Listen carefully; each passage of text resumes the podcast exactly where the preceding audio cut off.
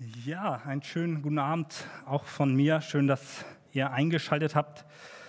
Wir machen heute Fortsetzung in unserer Predigtreihe hier in der Arche-Jugend im Römerbrief. Und zwar sind wir äh, heute im Kapitel 9 angekommen. Vielleicht ein paar Sachen vorweg, gerade für die Leute, die äh, hier zur Jugend gehören und die die E-Mails von unserem Jugendpastor Andi bekommen, denen kommt das vielleicht alles so ein bisschen bekannt vor. Letzte Woche hatten wir nämlich einen Text und der wird häufig so als ein Filetstück bezeichnet, weil dieser Text einfach so wunderbare Wahrheiten beinhaltet, die man gerne hört. Da standen so Sachen drin wie äh, Gott ist immer für uns, niemand kann uns von Gott trennen und viele weitere solcher Verse. Und im Vergleich dazu ist der Text heute vielleicht nicht ganz so zart. Also wenn man bei diesem Bild vom Fleisch bleibt, ist das vielleicht jetzt nicht unbedingt für jeden so ein Filetstück, sondern es ist eher etwas zäher und vielleicht nicht so leicht zu schlucken, weil das einfach alles ein bisschen härter ist. Das liegt aber meiner Meinung nach nicht in erster Linie daran, dass das jetzt so ein mega komplizierter Text ist, den wir nicht verstehen können, sondern diese Wahrheiten, über die Paulus im ganzen Kapitel 9 eigentlich bis Kapitel 11 anspricht. Wir haben heute nicht ganz, also nicht alle drei Kapitel, äh, sondern nur die Verse 1 bis 13, aber trotzdem alle diese Verse, diese Kapitel behalten, beinhalten Wahrheiten, die ja einfach schwer anzunehmen sind.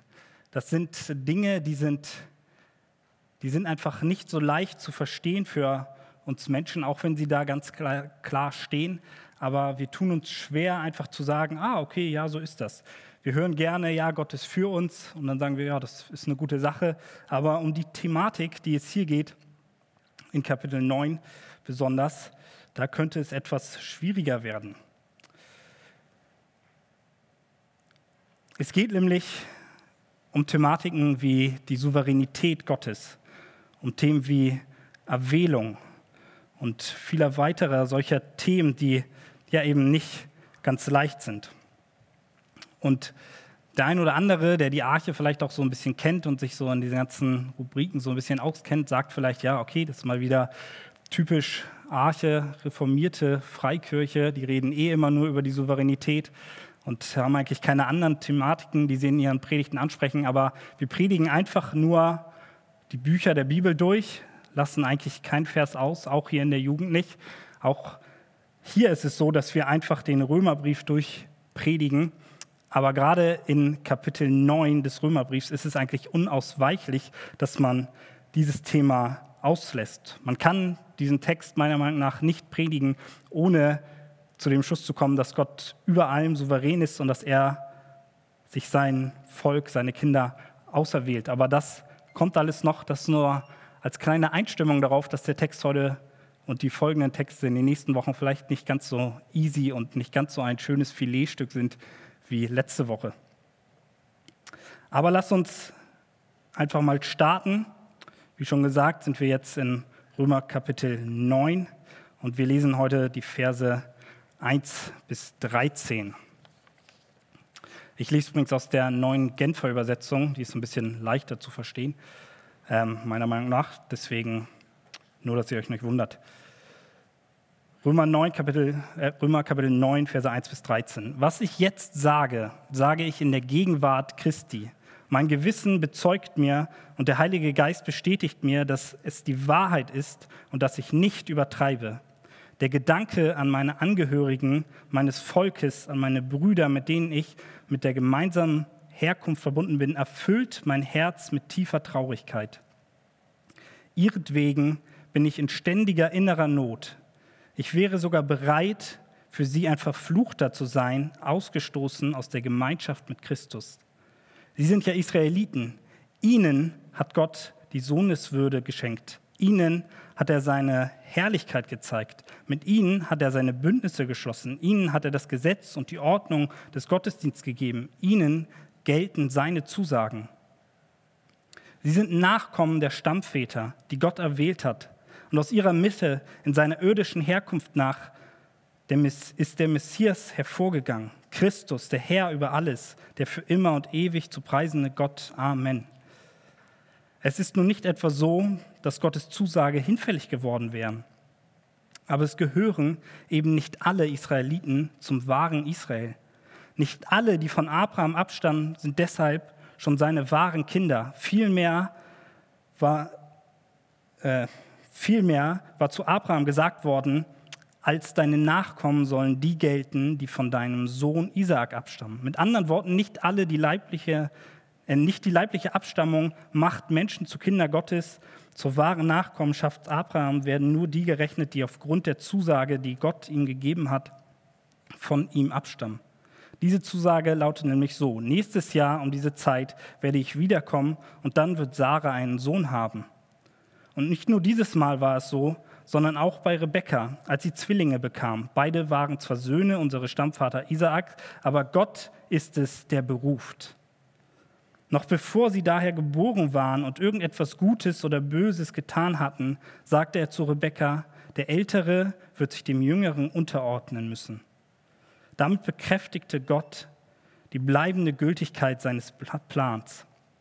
Nachdem seine Wahl nicht von menschlichen Leistungen abhängig ist, sondern einzig und allein von seiner eigenen freien Entscheidung. Darum heißt es in der Schrift auch, Jakob habe ich meine Liebe zugewandt, aber auch Esau habe ich von mir gestoßen. Lasst uns zu Beginn noch beten.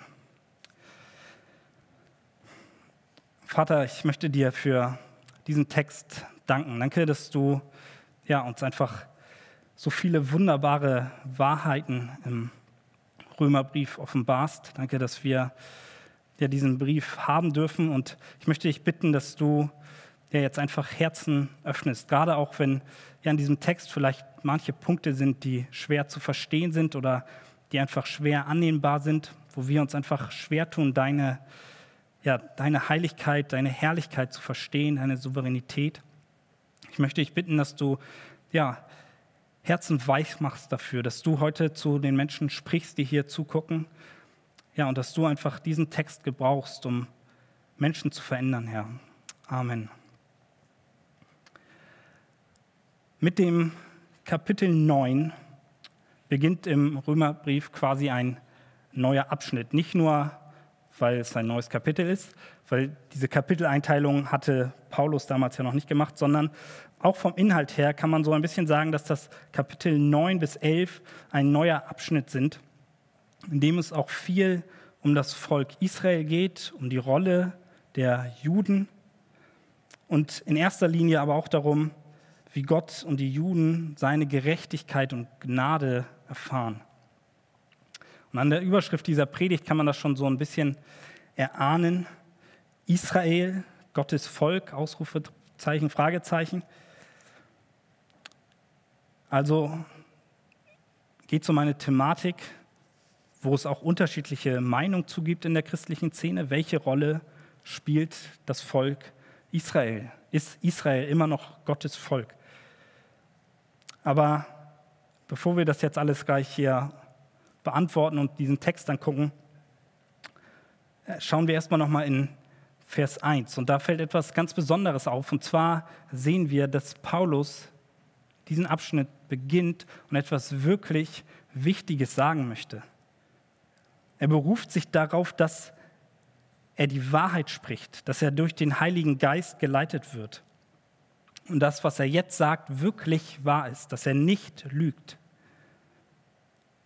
Und was er damit meint, ist das, was er dann in den Versen 2 bis 3 sagt, dass der Gedanke an seine Angehörigen, an sein Volk, an die Israeliten, ihn zutiefst traurig macht. Er wäre bereit, sein Heil, sein, seine Gemeinschaft in Christus aufzugeben, damit diese Menschen gerettet werden, damit sie dazugehören.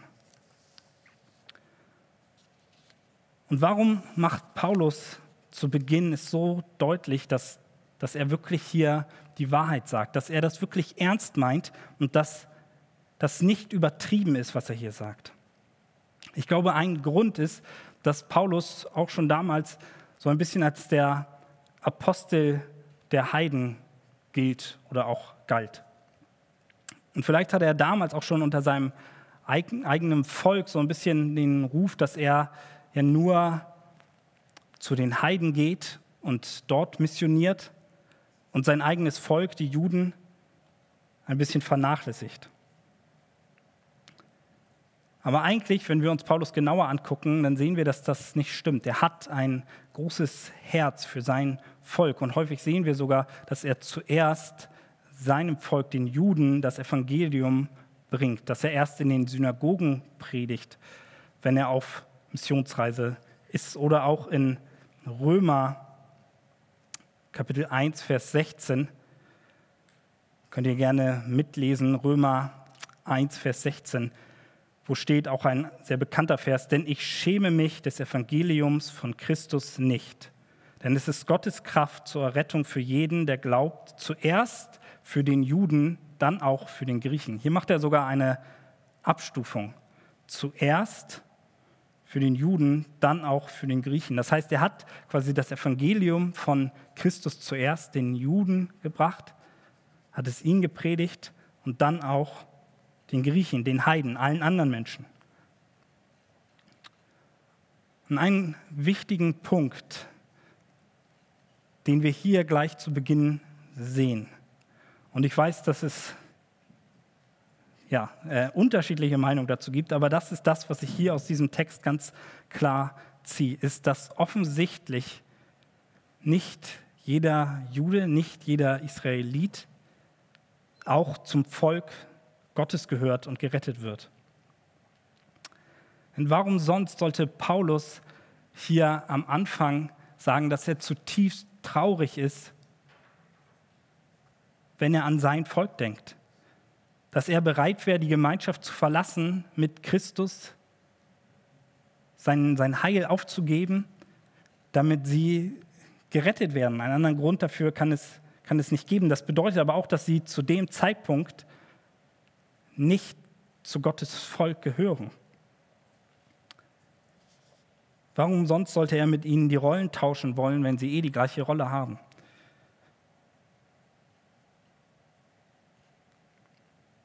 Und seine Verwandten, seine Brüder, sein, sein Volk liegen ihm so sehr am Herzen, dass er sogar bereit wäre,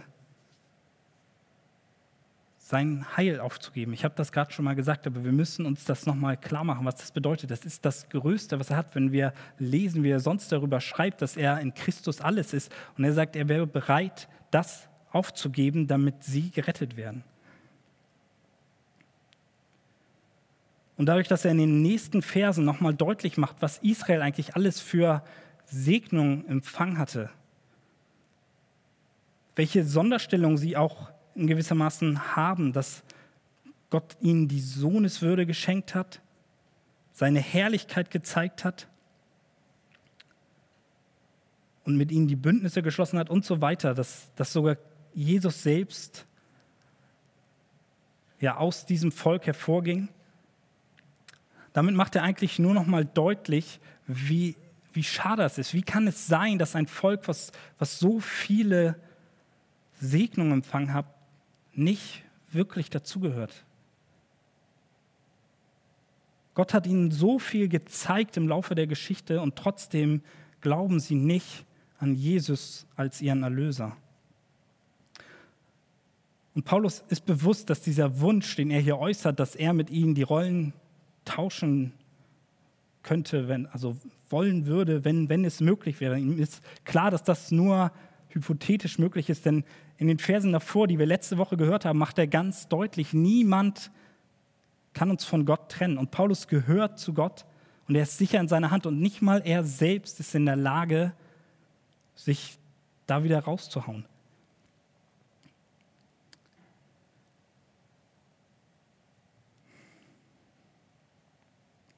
Und trotzdem ist dieser Wunsch 100% ernst gemeint. Er wäre wirklich bereit, alles zu geben. Und das ist wichtig, wenn wir uns jetzt auch den weiteren Text angucken.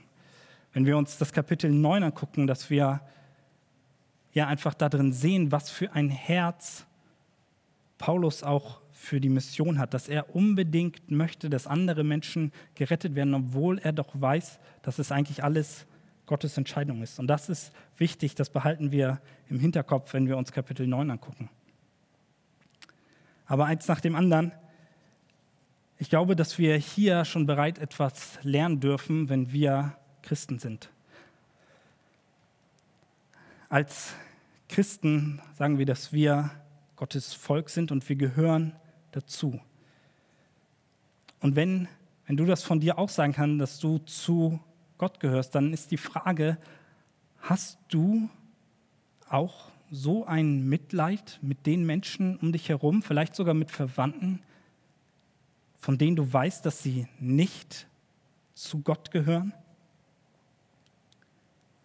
Wenn wir uns das angucken, wie Paulus über sein Volk denkt, ich glaube, dann können wir daraus lernen, dass wir zutiefst betroffen sein sollten. Wir sollten wirklich traurig sein, wenn wir die Menschen um uns herum angucken und wissen, sie gehören nicht dazu.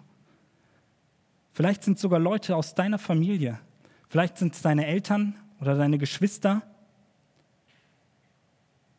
Und dir ist bewusst, dass wenn sie nicht gerettet werden, dass sie geradezu auf den Abgrund zusteuern, dass sie der ewige Tod empfängt, sobald sie sterben, dass sie ewig von Gott getrennt sein werden.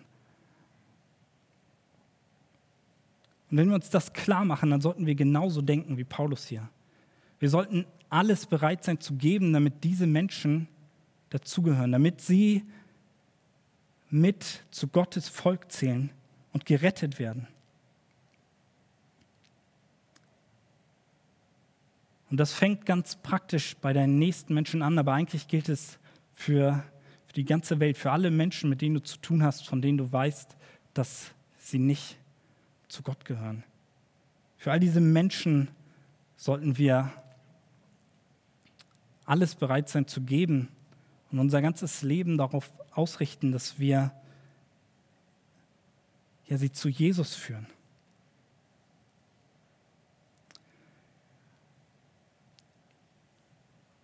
Wenn du zu Gottes Volk gehörst, dann ist es so, dass Jesus für dich alles gegeben hat und er mit dir die Position getauscht hat, dass er die Strafe getragen hat, die du verdient hattest. Und wenn du dir das bewusst machst,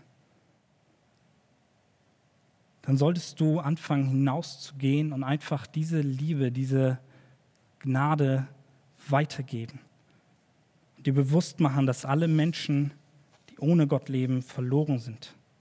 So lasst uns an Paulus ein Beispiel nehmen und darum bitten, dass wir auch eine solche Herzenseinstellung bekommen. Wenn wir uns jetzt aber nochmal Vers 5 angucken, dann könnten vielleicht einige Fragen aufkommen.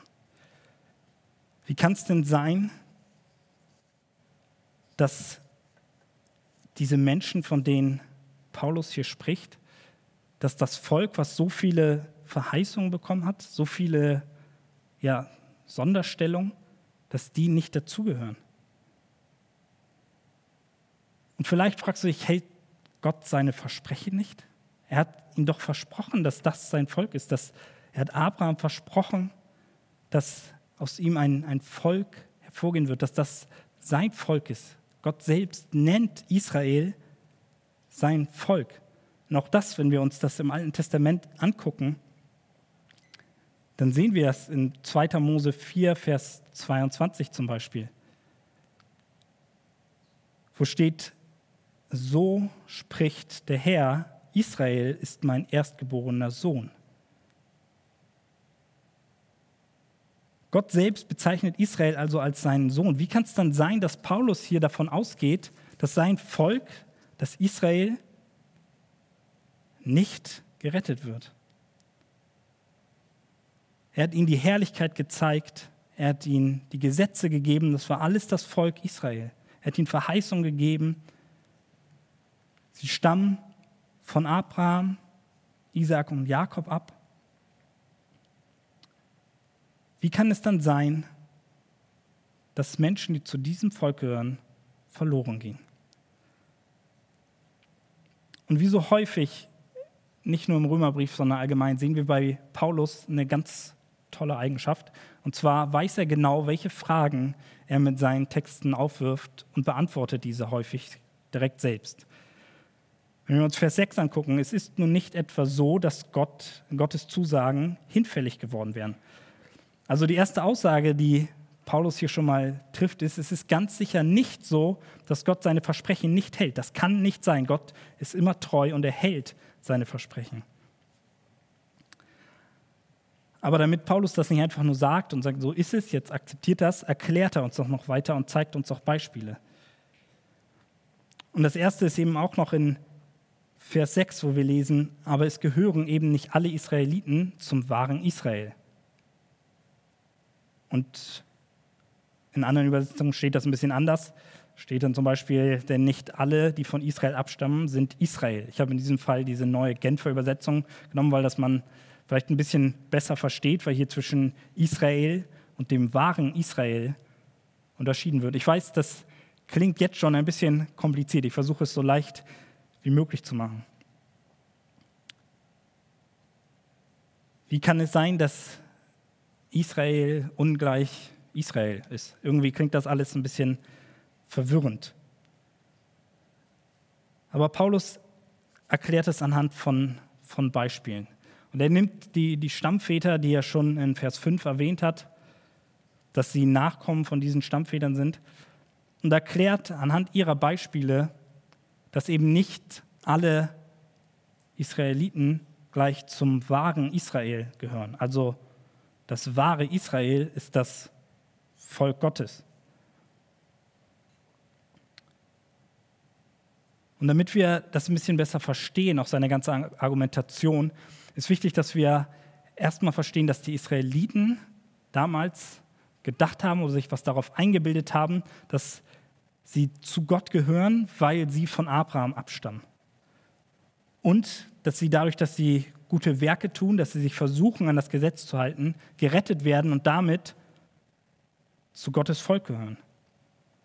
Aber das ist nun mal nicht der Fall. Und wenn wir uns hier das Beispiel von Abraham angucken, dann sehen wir, dass Abraham versprochen worden ist, dass, eine große, dass eine große Nachkommenschaft haben wird. Ihm wurde ein großes Volk versprochen. Aber nicht das ganze Volk ist automatisch auch Gottes Volk. Um die Geschichte vielleicht noch mal so ein bisschen für die Leute, die nicht kennen, in Erinnerung zu rufen.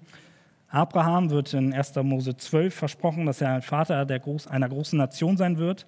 Dann ist es aber so, dass äh, Abrahams Frau eigentlich keine Kinder bekommen kann, lange kein Kind bekommt.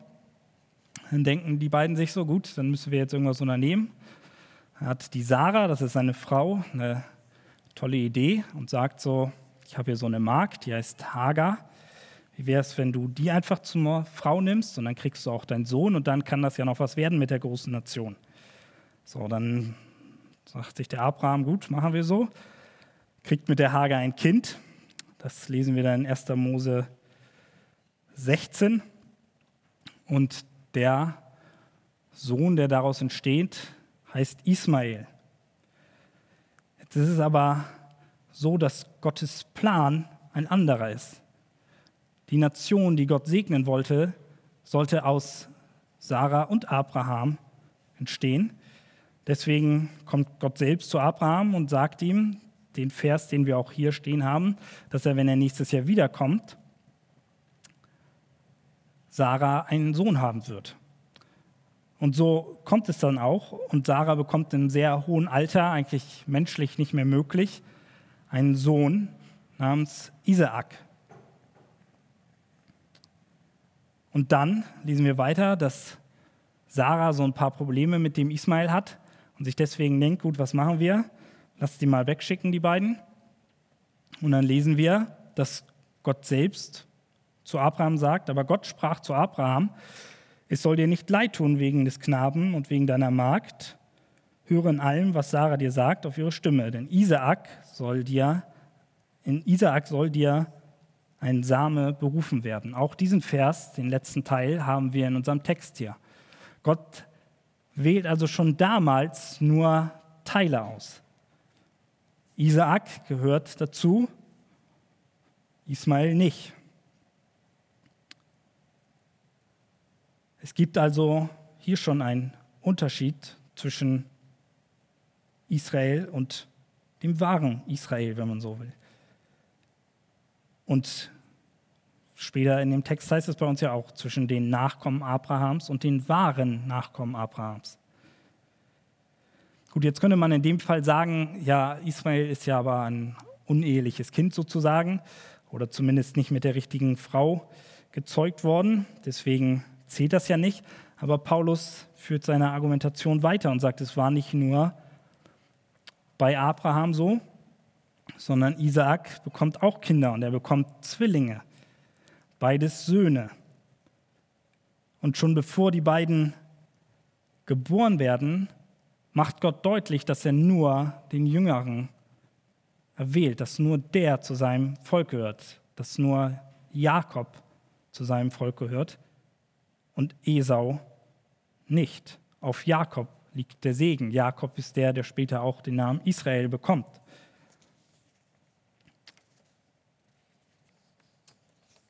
Wir haben hier sogar im letzten Vers eine ziemlich krasse Aussage, dass es heißt, Jakob habe ich meine Liebe zugewandt, aber Esau habe ich von mir gestoßen.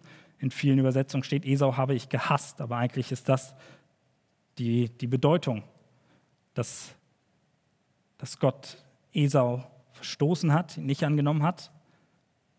Und Jakob hat er seine Liebe zugewandt. Also wir sehen auch hier, dass Gott es ist, der sich sein Volk auswählt. Es ist nicht automatisch so, nur weil man von Abraham abstammt, dass man zu Gottes Volk gehört. Das war noch nie so. Schon ganz am Anfang war es nicht der Fall.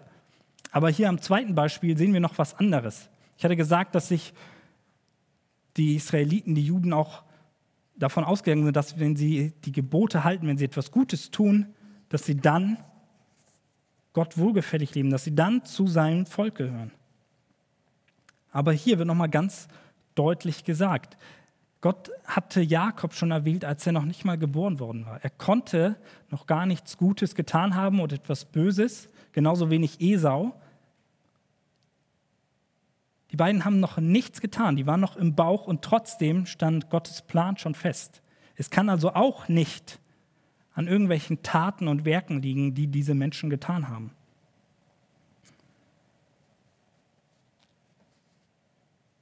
Wir sehen eigentlich auch schon früher im Römerbrief, dass Paulus Unterscheidungen macht zwischen einem Juden der Abstammung nach und einem wahren Juden.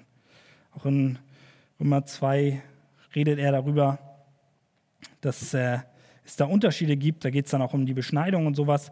Dann sagt er, ein wahrer Jude ist der, der es, der es im inneren Wesen ist und seine wahre Beschneidung ist die, die am Herzen geschieht. Die Abstammung und irgendwelche Werke bringen also nichts, um zu Gottes Volk zu gehören. Um nun die Frage zu beantworten, die ich gestellt habe, kann es sein, dass Gottes Verheißung, dass seine Versprechen nicht mehr gültig sind, dass er sie nicht erfüllt? Und die Antwort ist ganz klar, nein, das kann nicht sein. Gott hält sich an seine Verheißungen. Der Punkt, den wir verstehen müssen, ist, dass es nie Gottes Verheißung war und auch nie sein Plan war, dass alle, die Abraham, Abraham Verheißung das war nie der Plan und deswegen ist es auch nicht so, dass er seine Verheißung nicht erfüllt.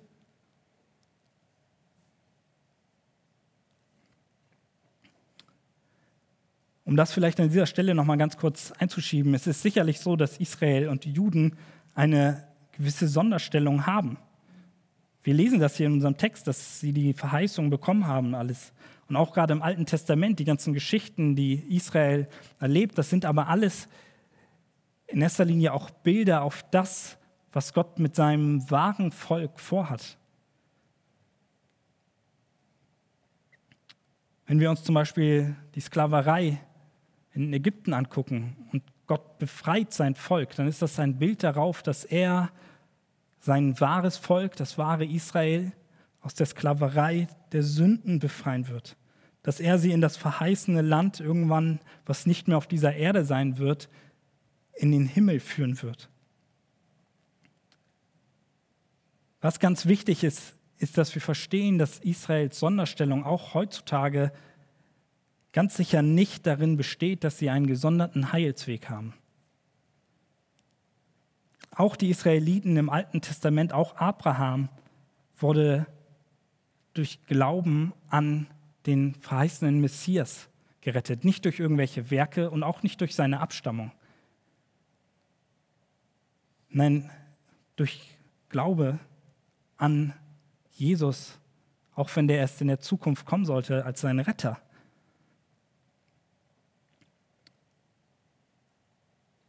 Es gibt keine andere Möglichkeit, um zu, zu Gott zu kommen. Ein sehr bekannter Vers, Johannes 14, Vers 6.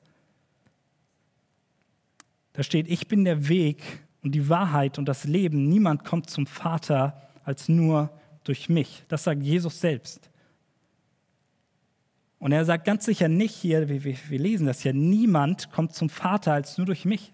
Er sagt nicht, niemand außer alle, die von Abraham abstammen. Nein, niemand. Es gibt keine andere Möglichkeit, als zu Gottes Volk zu gehören, wenn nicht durch, durch Jesus selbst. Er ist der Weg und die Wahrheit und das Leben.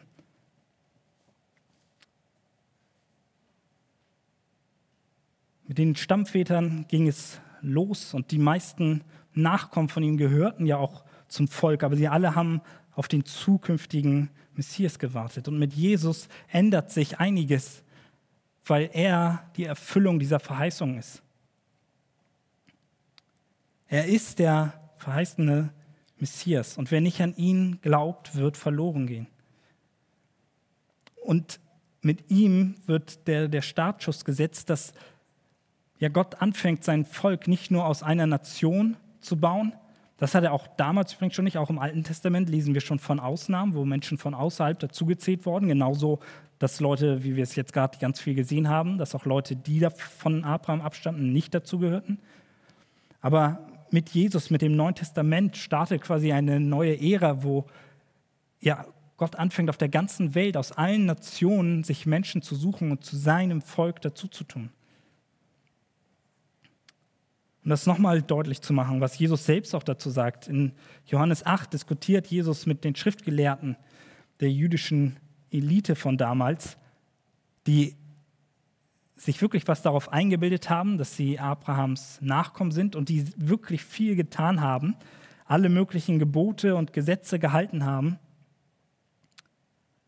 Und er diskutiert mit ihnen und sie kommt zu dem Punkt, dass sie sich darauf berufen, dass sie sagen, ja, aber wir sind doch Abrahams Nachkommen.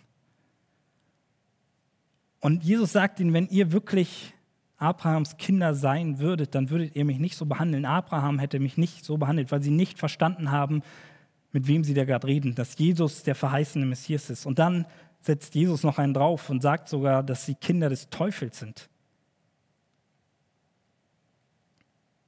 Noch deutlicher kann man nicht sagen, dass die reine Abstammung nicht ausreicht. Besonders auch in äh, Kapitel 11 wird noch mehr darüber diskutiert, welche Rolle Israel denn so spielt. Man kann sicherlich auch viel darüber diskutieren, aber ich möchte jetzt gar nicht nur hier so einen theologischen Vortrag halten, mit dem viele vielleicht auch nicht so viel anfangen können, weil das Thema für einige vielleicht auch nicht ganz so interessant ist und möchte eher gucken, was können wir da praktisch für uns rausziehen. Und das Erste ist, und das ist nochmal eine ganz wichtige Sache, dass Gottes Verheißungen feststehen auch heute noch für jeden Einzelnen, jede einzelne Verheißung von Gott wird auch erfüllt werden. Und das gibt uns Mut und Hoffnung, wenn wir gucken, was er seinem Volk an Verheißungen gibt. Und das nächste ist, dass wir als Christen oder dass viele Christen in unserem Land, glaube ich, ein ähnliches Problem haben wie die Juden damals dass sie nicht verstanden haben, was, was muss ich tun eigentlich, um zu Gottes Volk zu gehören. Wir sehen das daran, wie viele Menschen sich auch in unserem Land als Christen bezeichnen. Und das vielleicht nur, weil sie Mitglied in einer Gemeinde sind oder als Kind getauft worden sind. Und genauso wie es damals für die Jugend galt, gilt auch noch heute. Und vielleicht betrifft dich das sogar nur, weil du Mitglied in der Kirche bist, nur weil du regelmäßig vielleicht auch diesen Livestream guckst oder wenn wir es dürfen, uns hier wieder treffen. Nur weil deine Eltern Christen sind,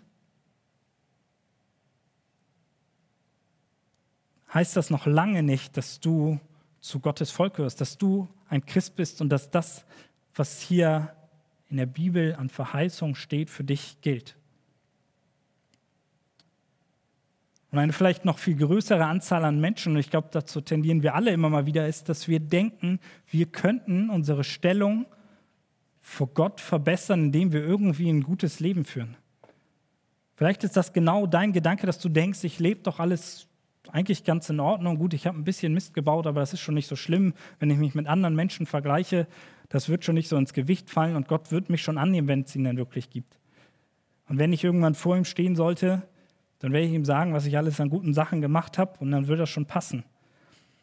Aber wir sehen es hier ganz deutlich, kein gutes Werk wird dir etwas vor Gott nützen. So funktioniert das nicht. Den Maßstab, den du ansetzt, ist nur menschlich, aber in Gottes Maßstab wirst du versagen. Du hast keine Chance, dir selbst irgendwie einen besseren Stand vor Gott zu verschaffen oder gar sein Kind zu werden. Die Frage ist jetzt, wie, wie ist es denn möglich, zu Gottes Volk zu gehören? Wer gehört denn jetzt eigentlich zum wahren Israel? Und die, die sich ein bisschen in den Paulusbriefen auskennen oder auch so in der Bibel, die werden vielleicht jetzt als Antwort schon so parat haben, ja, durch Glauben allein, durch Jesus. Wenn man Jesus als seinen Retter annimmt, dann gehört man zum wahren Israel, dann gehört man zu, zu Gottes Volk. Aber wie fängt das Ganze an? Das ist sicherlich wahr, das stimmt, das lesen wir an vielen anderen Stellen, aber Paulus spricht hier schon einen Punkt an, den wir nächste Woche noch ausführlich besprechen werden. Und zwar ist es nicht so, dass es damit anfängt, dass wir selbst uns für irgendetwas entscheiden, dass wir irgendwie ja, klüger sind als andere Menschen und deswegen verstehen, ah, das ist wirklich wahr, die Bibel ist wirklich wahr. Deswegen glaube ich jetzt an Jesus. Nein, so funktioniert das nicht. Sondern Predigt nächste Woche ist, glaube ich, auch so überschrieben, Gott rettet, wen er will. Gott sucht sich sein Volk aus. Wir sehen das auch in Epheser 2, Vers 8, wo steht, durch Gottes Gnade seid ihr gerettet, und zwar aufgrund des Glaubens. Ihr verdankt eure Rettung also nicht euch selbst, nein, sie ist Gottes Geschenk. Hier steht, ja, wir werden aufgrund unseres Glaubens gerettet, das ist richtig. Aber entscheidest du dich für den Glauben? Nein, Gott schenkt den Glauben. Es ist nicht unser Verstand und nicht unsere Entscheidung. Gott entscheidet sich für einen Menschen und dann gibt es auch nicht noch irgendwie, er fragt nicht an, sondern er entscheidet sich und dann steht diese Entscheidung fest. Er schenkt den Menschen Glauben. Warum sonst sollte es so sein, dass Menschen aus dem Volk Israel damals, zu denen Paulus hier redet, die so viel miterlebt haben, die so viel über Gott wissen, nicht verstehen, dass Jesus der Messias ist, dass er die Verheißung ist, dass sie ihn ablehnen und nicht dazugehören, obwohl sie so viel erlebt haben. Und das Gleiche sehen wir heute. Wir haben Menschen, auch in unserer Gemeinde, die hören seit Jahren das Evangelium Vielleicht Menschen aus deiner Verwandtschaft und du erzählst ihnen seit Jahren davon und sie wissen extrem viel. Sie haben ein theoretisches Wissen über die Bibel, vielleicht besser als manch ein Christ. Aber das rettet nicht. Das reicht nicht aus. Andere Menschen hören einmal das Evangelium, hören eine Predigt, werden direkt gepackt, das allererste Mal hören sie diese Botschaft und werden gerettet und gehören zu Gottes Volk. Wie kann das sein? Es liegt daran, dass es am Ende Gott ist, der den Glauben schenkt. Es ist Gottes Entscheidung. Auch wenn wir uns Abraham angucken, als Abraham als Stammvater quasi bestimmt wird und Gott ihn beruft, ist das nicht so, dass Abraham ein besonders toller Mensch war? Abraham hat Götzen angebetet, er hatte nichts mit Gott zu tun. Und Gott entscheidet sich für Abraham. Und dann gibt es auch nicht noch irgendwie eine Frage, er fragt nicht an und schickt eine Bewerbung an Abraham. Nein, er entscheidet sich für Abraham und dann steht das. Und genauso sehen wir es an den Beispielen, die wir gerade hier durchgegangen sind. Wir sehen es bei Isaak und auch bei Jakob. Und so ist es bis heute.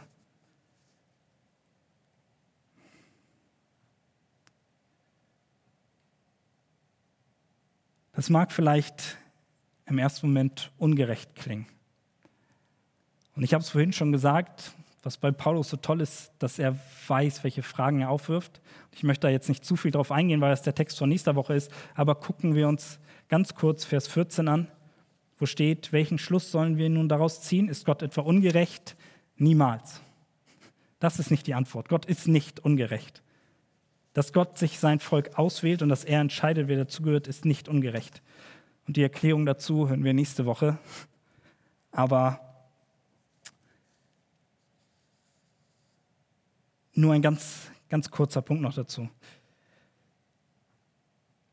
Den ersten Schritt macht Gott. Und wenn er sich für jemanden entscheidet, dann können wir uns nicht dagegen entscheiden. Und dann ist es natürlich so, dass er uns, wenn er uns den Glauben geschenkt hat, dass wir durch den Glauben an Christus zu seinem Volk gezählt werden. Eigentlich haben wir die Erklärung davon, wer jetzt wirklich dazugehört, in Galater 3, Vers 29. Galater 3, 29, könnt das hier auch wieder mitlesen. Wenn ihr aber zu Christus gehört, seid ihr auch Nachkommen Abrahams und seid damit entsprechend der Zusage, die Gott ihm gegeben hat, Abrahams rechtmäßige Erben. Durch Christus, durch Jesus, durch den Glauben, den Gott uns schenkt, werden wir zu rechtmäßigen Nachkommen Abrahams. Wir sind die Kinder der Verheißung. Und eine weitere Frage, die vielleicht aufkommen mag, und damit komme ich zum Schluss, ist, warum sollen wir dann überhaupt noch missionieren? Was bringt es uns, wenn wir anderen Menschen von Jesus erzählen? Das, was ich am Anfang auch gesagt habe, wenn es doch am Ende eh so ist, dass Gott entscheidet. Aber damit schließt sich der Kreis hier. Und ich glaube, dass das auch mit ein Grund ist, warum Paulus das hier vor diesen Text setzt, ganz am Anfang von diesem Kapitel, wo er so viel darüber redet. Denn obwohl Paulus genau weiß, dass Menschen, dass Gott Menschen in seiner Souveränität erwählt, schreibt er direkt davor hier, wir haben es gerade gelesen, dass er alles, ja, alles Menschenmögliche tun wollen würde, dass er alles bereit wäre aufzugeben, damit er Menschen zu Jesus führt, damit sie mit zum Volk gehören. Und ich glaube sogar, dass gerade weil Paulus genau verstanden hat, so gut es ein Mensch verstehen kann, was es mit der Souveränität Gottes auf sich hat, dass er dadurch sogar noch mehr angetrieben wird, zu missionieren und dieses Evangelium weiterzugeben. Weil er selbst erfahren hat, dass nicht seine Abstammung, er selbst war auch Jude und auch nicht seine Werke, und davon hat er echt viele getan, irgendetwas dazu beigetragen haben, sondern dass er der Christen verfolgt hat, von Gott erwählt worden ist. Und weil er diese Gnade erfahren hat, kann er gar nicht anders, als sie weiterzugeben. Die Lehre der Erwählung ist eine Lehre der Gnade. Und wenn wir diese Gnade in unserem Leben erfahren, dann, dann können wir gar nicht anders, als allen Menschen davon zu erzählen. Dann können wir gar nicht anders, als darum zu ringen, dass Menschen in unserem Umfeld gerettet werden.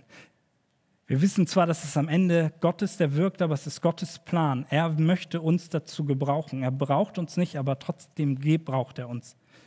Das ist Gottes Plan für unser Leben, dass wir ein Licht sind, dass wir hinausgehen in die Welt, dass wir genau dieses Evangelium von der Gnade Gottes verkündigen. Und genau das ist auch mit ein Ziel, was ich mit dieser Predigt hier verfolge, was ich hoffe, wenn, wenn ich hier predige, dass Menschen dieses Evangelium hören und gerettet werden.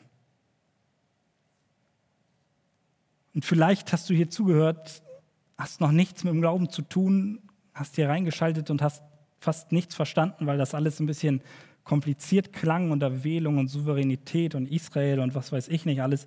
Und es klang vielleicht eher abschreckend. Und deswegen für dich nochmal ganz kurz zusammengefasst, wenn du verstehst, dass du Jesus als deinen Retter brauchst, dann gehörst du zu Gottes Volk und ansonsten gehörst du nicht dazu und das bedeutet, dass du nach deinem Tod ewig von ihm getrennt sein wirst. Und deswegen möchte ich dich ermutigen, dass du Buße tust, dass du zu Jesus kommst und ihn als deinen persönlichen Retter annimmst. Und ich bete für dich, dass, ja, dass Gott dein Herz berührt, dass er an deinem Herzen arbeitet, sodass du teilhaben kannst an seinem Volk, dass du mit zu diesem wahren Israel gehörst, dass du sein Kind wirst. Und wenn du schon lange dazugehörst, schon lange Christ bist, dann möchte ich jetzt nochmal den, den Bogen spannen und das sagen, was ich noch schon am Anfang gesagt habe, dass ja, wenn du wirklich diese Gnade erfahren hast und weißt, dass du zu Gottes Volk gehörst, dann, dann prüfe ich selbst und guck mal, ob du so wie Paulus denkst und bereit bist, dein Heil, das, was Gott dir aus Gnade geschenkt hat, sogar aufzugeben, damit Menschen in deinem Umfeld gerettet werden. Jesus hat genau das eigentlich getan. Er hat alles hinter sich gelassen. Er hat seine Herrlichkeit verlassen, sein Heil und er ist auf diese Erde gekommen. Er hat sich klein gemacht und noch viel schlimmer, er war am Kreuz von Gott getrennt. Er hat die Strafe getragen. Er hat mit dir Plätze getauscht, damit du auf einmal seine Stellung haben kannst. Er hat die Herrlichkeit verlassen, die ganze Strafe getragen, damit wir jetzt gerecht vor Gottes Thron kommen können, damit wir zu seinem Volk, zum wahren Israel gehören. Deswegen lass uns diese Botschaft hinaustragen und ja, ihn einfach anbeten dafür, jetzt auch im Lobpreis, was er für uns getan hat. Amen.